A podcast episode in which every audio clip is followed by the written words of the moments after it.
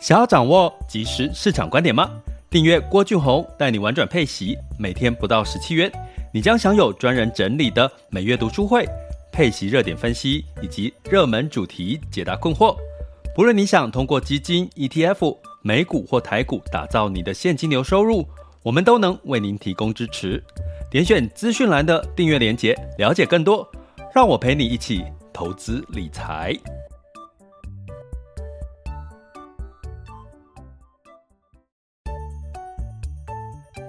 想要掌握即时市场观点吗？订阅郭俊宏带你玩转配息，每天不到十七元，你将享有专人整理的每月读书会、配息热点分析以及热门主题解答困惑。不论你想通过基金、ETF、美股或台股打造你的现金流收入，我们都能为您提供支持。点选资讯栏的订阅链接，了解更多。让我陪你一起投资理财。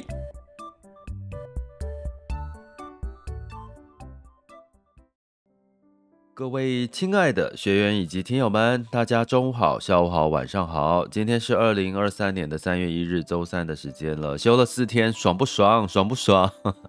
应该很爽吧？哦，而且天气又很好，对不对？那先跟各位说一下抱歉哈，因为我的最近可能讲话没有办，可能会更加的轻声细语哈，因为没有办法这个太用力讲话哈，因为可能就。喉咙还没有完全的这个复原，所以呢，呃，会更温柔，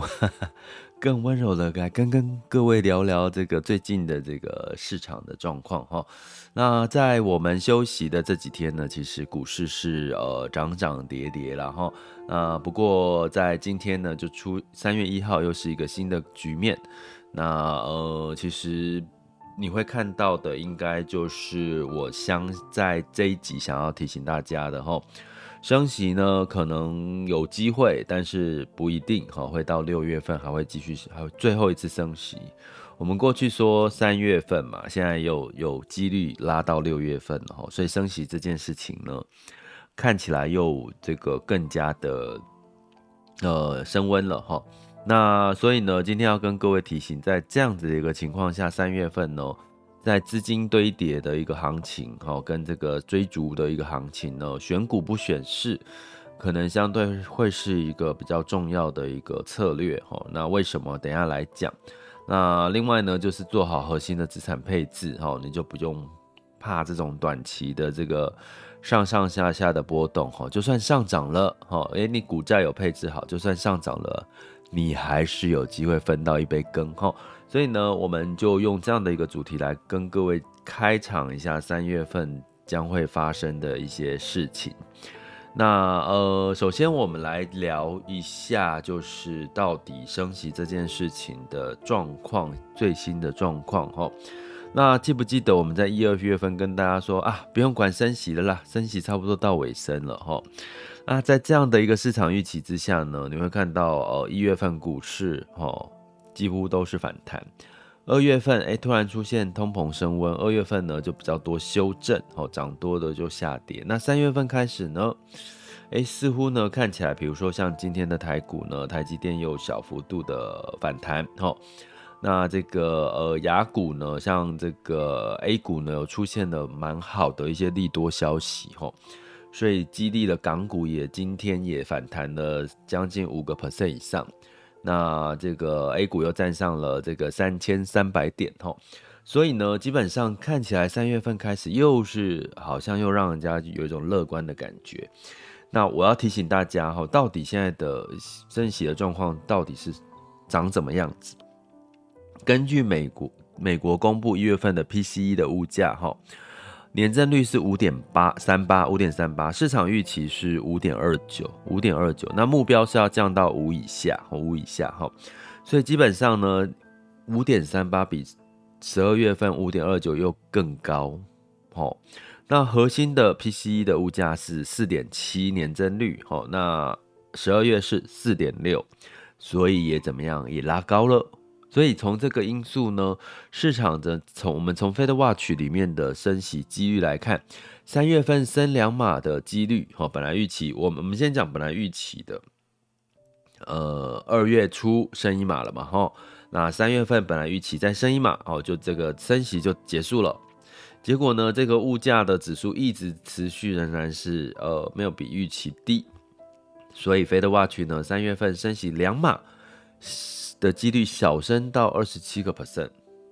那另外呢，六月份再升一次，升一码的几率是五十六点八，五十六点八 percent。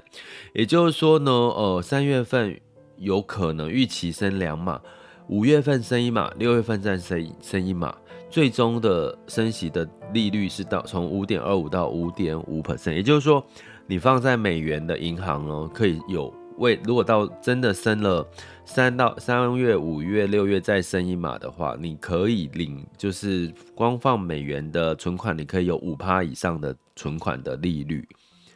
所以呢，这代表什么呢？这代表其实升息的到顶，本来的预期又往后延了，然后那不过给大家一个简单的概念哈，升息几率拉高到四成到六成以上。才算是比较确定会往那个方向走哈，所以刚刚提到三月份升两码的几率是二十七趴，其实二十七趴还不算，不用太担心，要四十趴到六十趴以上这个才要担心哈。不过我们刚刚讲到一个数据是六月份的会议升息的一码的几率是五十六点八，六月份，所以。升息要到六月份的几率就五十六点八，这个几率就算是可以参考了啦。哈，我刚刚讲四十到六十，哈，所以呢，基本上六月份有可能再升息吗？看起来是有一点点的几率，哈，而且市场已经打消了二零二三年会降息的这个几率了。好，二零二三年在降息的几率呢，其实就基本上是没有这个太大的。机会了哈，那所以呢，这里面呢，我们再仔细的拆解一下哈，像我们刚刚提到的一月份的核心 PCE 的物价呢，呃，是增加了哈，比预期高。这里面呢，有比较重要的数据的来源是房屋哦，租金收入，还有像交通的费用哈，还有像这个餐饮住宿，还有像旅游啦相关的一些服务相关的一些支出哈。代表这些支出呢都增加了，它也呼应到美国的零售销售数据呢，其实并不弱。一月份的零售销售数据并不弱哈，大家都出来玩了嘛，然后都都还是愿意敢消费哈。其实台湾台湾也不遑多让，台湾最近真的好像出国去玩的很多，而且住的饭店都是要住那种很好的饭店呐、然后就是。哦，就是那个、那个、那个、那个、那个几千块甚至万元以上的哦，相信有没有？你周遭有没有朋友是就是最近出国去，然后住那个花钱都不手软的？有没有这样子的一个情况？哈，所以呢，基本上核心的 PC 物价就是主要是看到了租金。支出、交通的支出、餐饮、住宿、服务类型的这个旅游啦，相关的这个支出的，呃，这个消费呢是这个价格是往上走的齁，所以从这件事情来看呢，你就可以更明确的知道说，真的啦，真的啦，就是说制造业可能还在去化库存，还在降价清库存，可是我们的服务业呢，方方面面齁，包含像这个。必要的这些租金、房屋的这个租金的支出呢，一直在往上拉啦，所以这就是呃，我们现在不止不止美国，我觉得台湾也是会是这样的状况。你会看到，从鸡蛋的价格，从呃你去酒饭店哦住宿的价格一直涨，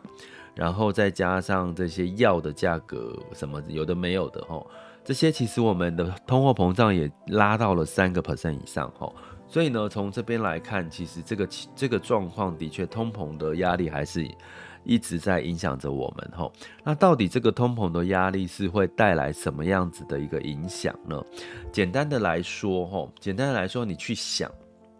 这个逻辑，你只要想通了就好。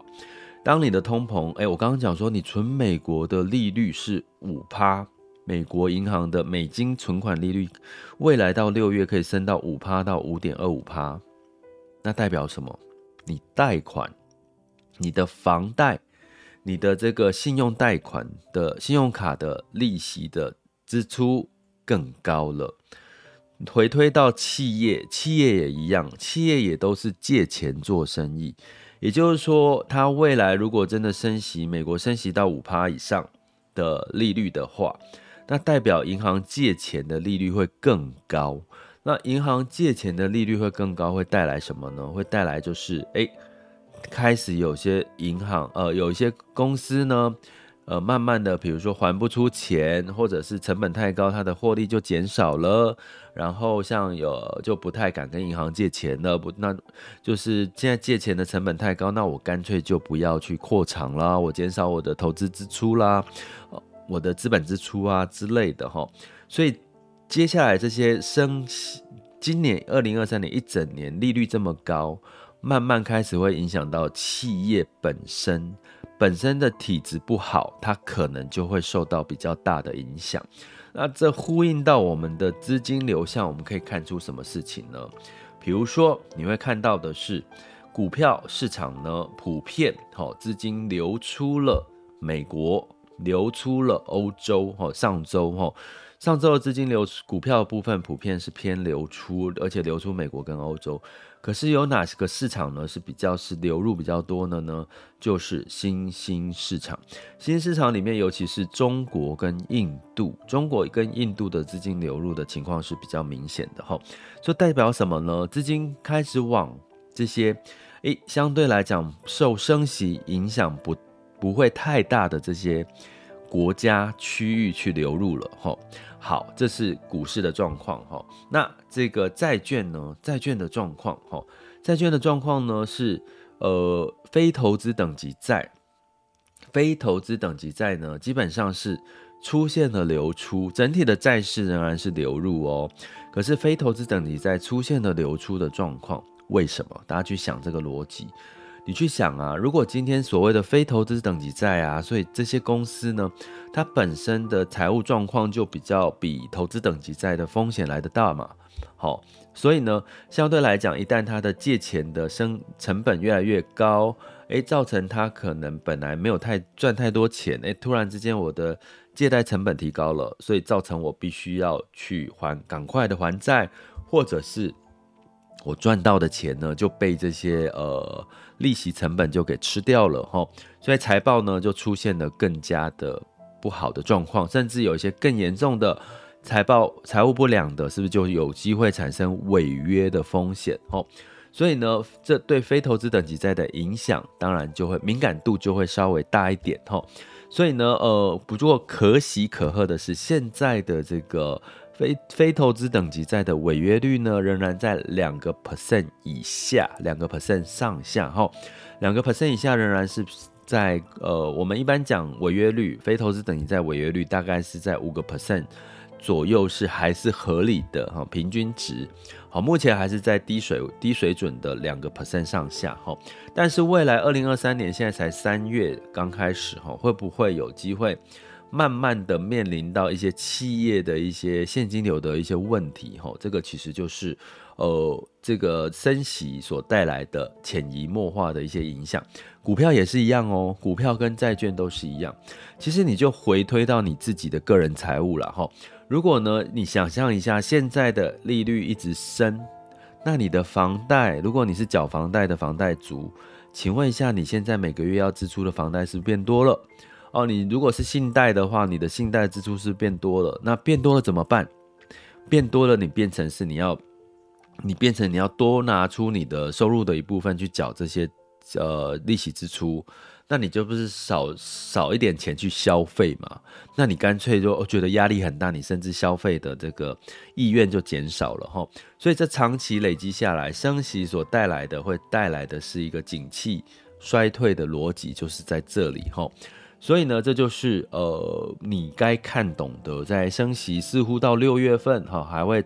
最后一次升息的几率是提高到五成以上喽哈。这这个大家可能要记得这件事情哈。FedWatch 里面的数据。那另外呢，可是我们再讲回来哈，听起来好像很恐怖哈。在上周的资金流向里面，科技产业却反而是。逆向的资金流入，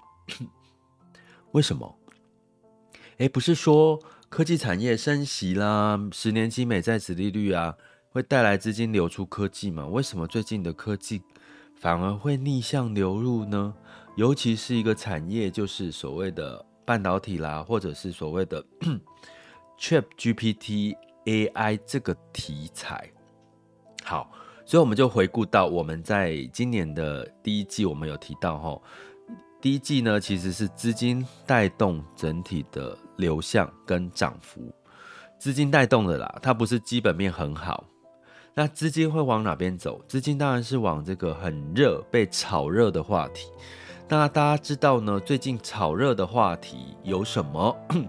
哦，就是这个 AI 啦，ChatGPT 这个话题呢，一直在被炒作哈，所以你就很明显的知道，这个话题其实是带动了。整个的哈，整个的这个延续的一个话题，简单的逻辑就是，哎，你会想除了 ChatGPT 之外，现在还有什么可以炒作的话题啊？还有什么？现在在一到三月份该炒，你说电动车可以炒炒什么吗？电动车现在也也成熟了，就是看它的订单啊、产能啊、它的销量啊，不就是这些吗？啊，一月份本来也是一到三月份。通常也是淡季嘛，它其实也炒不太炒不太出什么花样。你说炒苹果吗？iPhone 吗？iPhone 也是要到九月之后才有新机嘛。那就算要炒 AR、VR 眼镜，也是要到九月份嘛。那还可以炒什么？半导体吗？半导体现在不就是在去化库存吗？诶，台积电都说它去化库存大概要到第二季之后才会比较明显吗？好，那生技医疗呢？诶，生技医疗也是有有它的话题哈。那除了生技医疗之外，诶，消费嘛，对不对？消费比较有一些什么旅游啦、旺季啦这些哈。那还有什么？不就是 ChatGPT 吗？ChatGPT 就是一个现在可以说是一个被炒炒出来的话题之一。可是它跟元宇宙最大的不同啊，我刚刚讲元宇宙可以炒吗？元宇宙没有什么东西可以炒啊！你 AR、VR 眼镜没有出来，元宇宙还只是一个看得到、吃不到、玩不到的东西。那所以呢，ChatGPT 你自己就可以玩啊！它可以用文字生成影片，文字生成帮你创作音乐，文字帮你创作小说，文字帮你写论文，文字帮你创作影片。哦，那对现在的这个线上线上的内容，不就是一个很大的一个诱因吗？那再加上呢，如果你要产生这些线上的内容，大量的一亿一亿多人在使用这个 ChatGPT，它必须要有什么高运算的晶片，它必须要有这个所谓的这个呃这个 AI 晶片，好，所以相关的硬体厂商，这些成熟的硬体厂商，不就是一个很好炒作的话题吗？不是吗？好，所以呢，你会看到的是，真的在近期来讲。你再怎么想，好像就只有这个 ChatGPT 这个话题是可以延伸很多的话题，其他的东西都只是只是还没有任何可以让你看得到的东西哈。再加上一件事情，最近 MWC 世界通讯大会，你会发现连宏达电都出来炒它的元宇宙是接下来是很棒的。五 G 的应用呢，各方面哈，这个 NWC 哈，基本上呢，你会看到它就创造了一直延续下来的相关的一个话题哈。那 NWC 的通讯世界通讯大会是在西班牙哈，是在西班牙登场哈，所以基本上它的话题就一直延续下去了哈。所以这个资金带动了这些话题，而且。刚好的是这些 ChatGPT AI 的话题，晶片都会跟什么有关系？比如说台股里面就是台积电呐、啊，好像我们一般的，如果你投资指数啦，或者是投资配息股票型的美股配息基金，你一定会投资到的，像 NVIDIA 啦，像苹果、Apple、Microsoft 这些公司哈。所以呢，我就说，其实选股不选市的意思就是，你会发现在近期。好，有几个逻辑，我帮大家做一个整理哈。第一个，升息的这个阶段，刚刚前面提到的升息带来的企业的成本提高，提高会带来获利的衰减，所以基本上呢，所有的企业都会受到影响。可是呢，少数的股票，因为一月份到三月份是资金带动行情，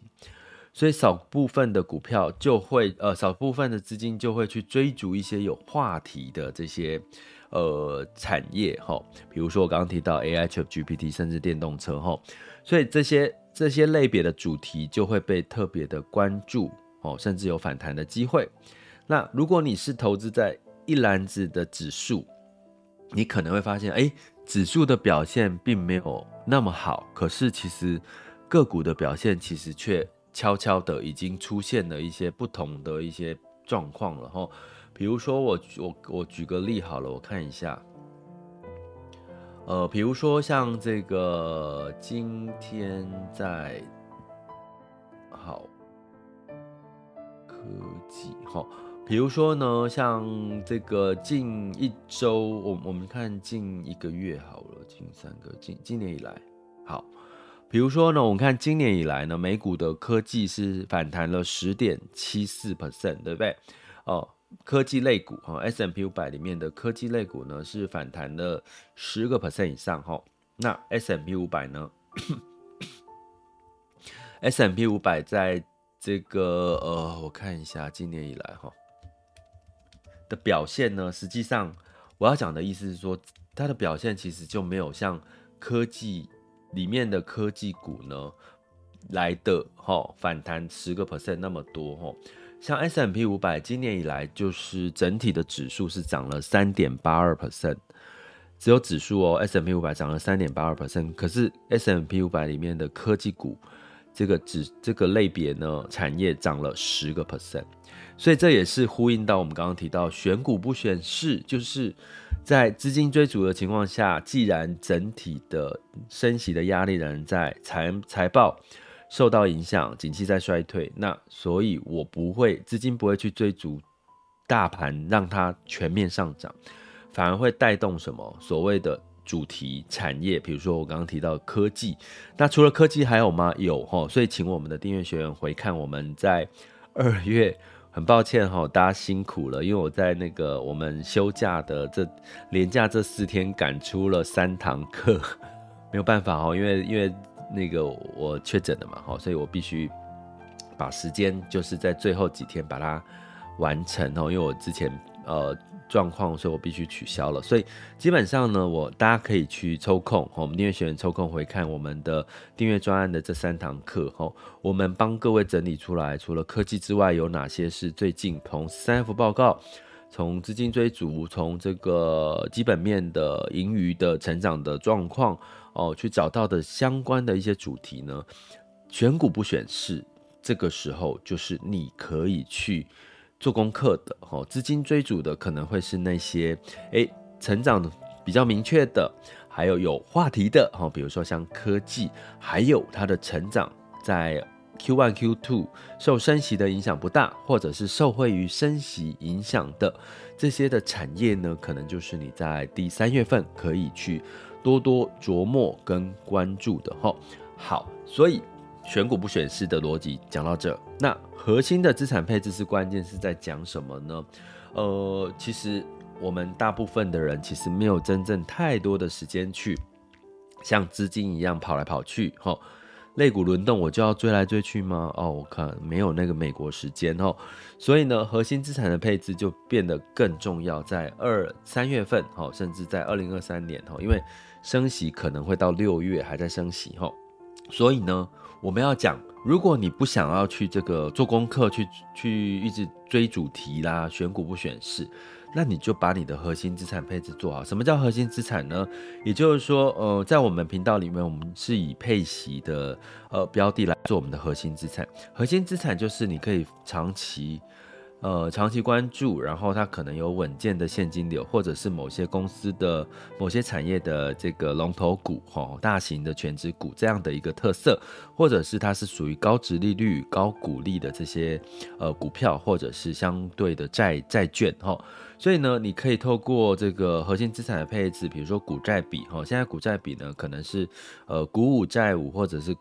这个股六债四之类，或者是股四债六都可以吼，就是多一点债券的一些比重，让你平衡掉这个长期的市这个市场的波动吼。那透过这样的一个配置，你只要去调整，调整什么呢？比如说最近如果你发现了这个呃苹果、微软啊这些都有一波反弹，对不对？那反弹呢，让你的股票的部位是比债券的部位是来得多哦，变多了。那你就把一部分的股票的部位卖掉，去买一部分的债券，它就会形成了再平衡的策略，就是股债跟又回到了五五或者是六四或四六的比例哈。所以你只要做这样子的一个动作，就可以让你在二零二三年一整年呢，就算升息，接下来又有变数，就算财报接下来有一些不好的看法，就算有一些。呃，额外的变数的话，其实呢，基本上你都还是可以，好，就是呃，在稳健的一个情况下，好，去掌握你的这个二零二三年的的这个资产的这个呃稳健的一个成长状况。那另外呢，我们在我们频道核心资产叫配息嘛。那配息呢？如果你是月配、季配或什么的，其实呢，你就把它当成是一个停利哦。你把配息不要一直讲配息、配息、配息，你把它当成是一个停利。停利之后哦，呃，放到停利就像是一个现金流，对不对？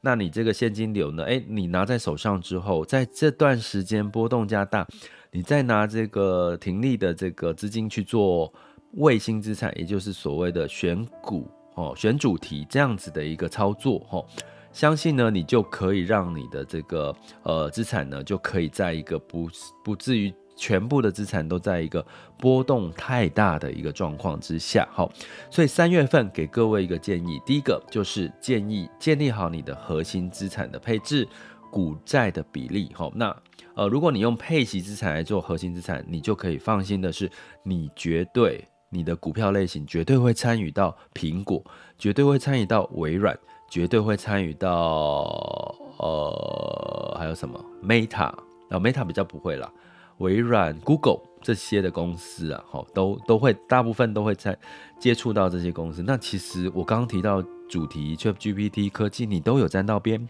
所以也不用特别担心。再是啊，仍然是有它的利多哦。当升息到了一个阶段，就是它。好日子就就确定要来了哈，所以这样的核心资产配置，在二零二三年你仍然可以有呃不错的投资胜率哈。那剩下的呃闲置资金或者是这个配息出来的你的资预算，就可以透过选股不选市去找资金相对会去关注的这些题材，相信你反而会有另外一波的这个短短期的波段的一个行情的一个机会哈。好，所以以上的资讯就提供给各位参考喽。这里是郭俊宏，带你玩转配息，给你及时操作观点。关注并订阅我，陪你一起投资理财。好的，接下来进入到二零二三年的三月一日的全球市场盘势轻松聊。首先，我们看到风险指标的部分，今日 VIX 恐慌指数是二十一点一。VIX 恐慌指数现在当下是二十点二五哈，所以你会看到现在也没有过度恐慌，也没有过度的乐观哈。那十年期美债殖利率是三点九四一五 percent 哈，呼应到我们前面讲的升息可能到六月了，二零二三年可能升四次，二零二三年可能不会降息这样子一个。这样的一个预期之下，所以美债殖率往上走，其实应该不意外嘛。好，所以呢，整体来看呢，美股哈道琼是下跌零点七一 percent，S&P 五百 S M P 五百纳斯达克分别下跌零点三、零点一个百分点，费城半导体是上涨了零点二四个百分点。好，所以呢，基本上费半哈也是稍微小幅的反弹哈。那所以对利率的预期哈已经。在前半段跟各位讲了哈，所以大家可以这个再复习一下，好，记在心里哈，这个要记得，这个就要记了，因为这个升息的节奏哈，就会影响到你接下来的看盘的重点哈。那欧股的部分呢，普遍也是小跌，泛欧六百下跌零点三二 percent，德法英分别下跌零点一一、零点三八跟零点七四个百分点哈。那呃，在这个收我们收价的时间，欧股其实是呃涨多于跌哈。那周二哈普遍是下跌的哦，不过金融股银行股是上涨了一点四 percent 哦。好，那在这个呃雅股的部分，当然台股是休市哦。那 A 股是反弹哦，A 股是小涨哦，零点六六 percent。日经是二二五是上涨零点零八。恒生跟恒生科技是下跌零点六四到一点三三，好，这是周二的一个情况。那我们来看一下周三。那今天周三呢，其实台股的部分是先跌后涨。现在时间是十二点三十分，台湾加权指数是上涨六十一点，来到一万五千五百六十五点。哈，那台积电是上涨了呃一点五七 percent，来到五百一十九块。那今天金融股比较弱哈，不过今天的这个晶片哈半导体是比较强的哈。那柜买指数是上涨零点三五 percent 哈。那比较特别留意的是，其实 A 港股一呃相对更强，恒生指数是上涨三点三七 percent，恒生科技上涨五点零四 percent 哈。A 股是上涨零点九 percent，来到三千三百零九点。又站上了三千三，好，带量站上三千三，因为呢，这个呃，中国公布了这个一二月份的他们的 PMI 数据，居然是超乎预期的好，好，这个是陆港股的呃，今天开呃这个表现这个上涨幅度比较亮，蛮亮眼的一个原因哦。那深圳指数是上涨了一点零二 percent。那日经二五呢，先跌后涨，好，现在小涨零点二 percent。南韩综合指数上涨零点四二 percent，新加坡海峡是上涨零点一一 percent 哦。所以今天的整体的表现呢，其实仍然是呃，雅股其实都还表现得不错哈。那像这个今天的表现的台股的部分，仍然跟 ChatGPT AI 有关系，尤其是像西智财哈，西智财今天仍然有两个 percent 的涨幅。然后呃对，然后像鸡蛋相关，鸡蛋相关的，好、哦，的确也涨，哈、哦，鸡蛋相关的确也涨了，所以呢，呃，缺蛋，好、哦，所以价鸡蛋价格上涨，哈、哦，所以所以那个鸡蛋相关的类股也是上涨了，哈、哦，好，那呃，接下来我们再回来看，好、哦，看什么呢？看能源，能源是四月份布兰特原油呢是上期货是上涨了一点八 percent，来到八十三点八九美元每桶吼。不过呢，它二月份一整个月都是下跌的啦吼，就是整体是收跌的吼。那今天稍微的上涨，原因跟中国的复苏需求有一些些的关系哦。那金属贵金属的部分呢？四月份交割的纽约黄金期货是上涨零点七 percent，来到一千八百三十六点七美元每盎司哈。那所以呢，基本上哈，就是呃，就持续观察。那在汇市的部分，美元稍强哈，因为通货膨胀的压力，美元指数来到一百零四点九六零六，美元兑台币是三十点七三哈，所以台币最近又走弱喽。美元兑换人民币是六点九三二四，美元兑换日元是一百三十六点一五哈，所以美元的确稍微走强哈，所以不过呢，市场应该已经对这个呃通膨的呃担心慢慢的也会钝化了哈，因为。呃，新的预期出来了嘛，可能会升四码，然后到六月、三月份有机会升两码，诶，那这些预期都在二月份有消化掉了哈，所以接下来呢，就回到资金又回到了一些可以哪些地方有话题哈，就往哪边跑哈，所以三月份的看法，其实今天这一集就是整理大家三月份怎么去布局，怎么去看，怎么去呃。判断的一些逻辑，哈，那就提供给各位参考喽。这里是郭俊宏，带你玩转配息，给你及时操作观点，关注并订阅我，陪你一起投资理财。我们下集见，拜拜。